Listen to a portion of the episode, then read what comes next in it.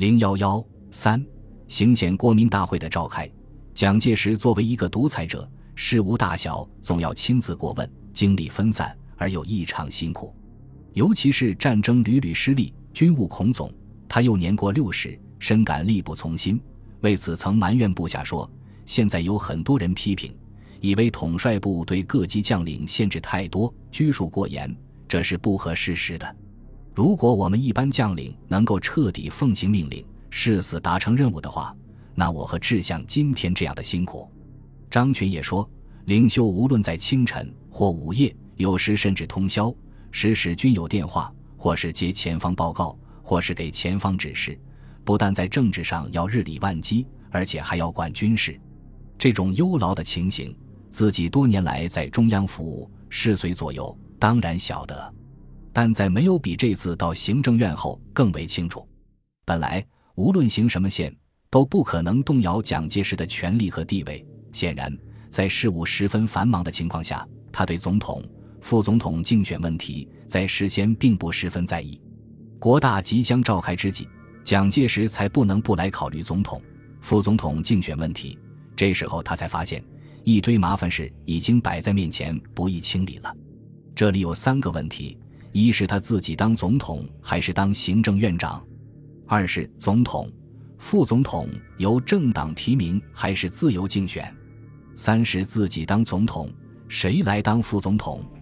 一九四八年三月二十九日，第一届国民大会举行开幕式，秘书长洪兰友作开幕前报告。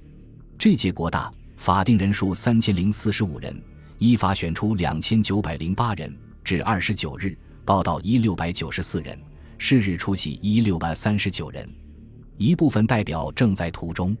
蒋介石致开幕词，他强调：“我认为今天国家和人民。”戡乱与行宪应该同等重视，我们不因戡乱而延缓宪政的实施。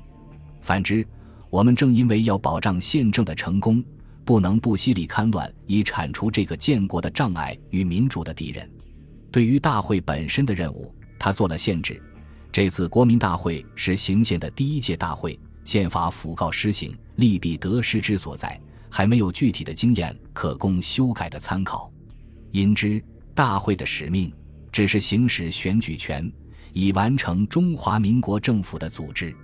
蒋介石的这一主张立即遭到反对。张之本认为，现行宪法绝对有修改之必要，如强制不准修改宪法，则事实上已违宪。个人认为，代表现有之职权乃有名无实，代表仅以六年一次之机会，为代表全国人民行使政权之象征，实觉空洞。无妨仿照过去参政会驻委会之机构，成立国大驻委会，以三千代表每五百人轮值一年，费了九牛二虎之力选举和召集国大代表，只是为了选举一个虚悬的总统和副总统。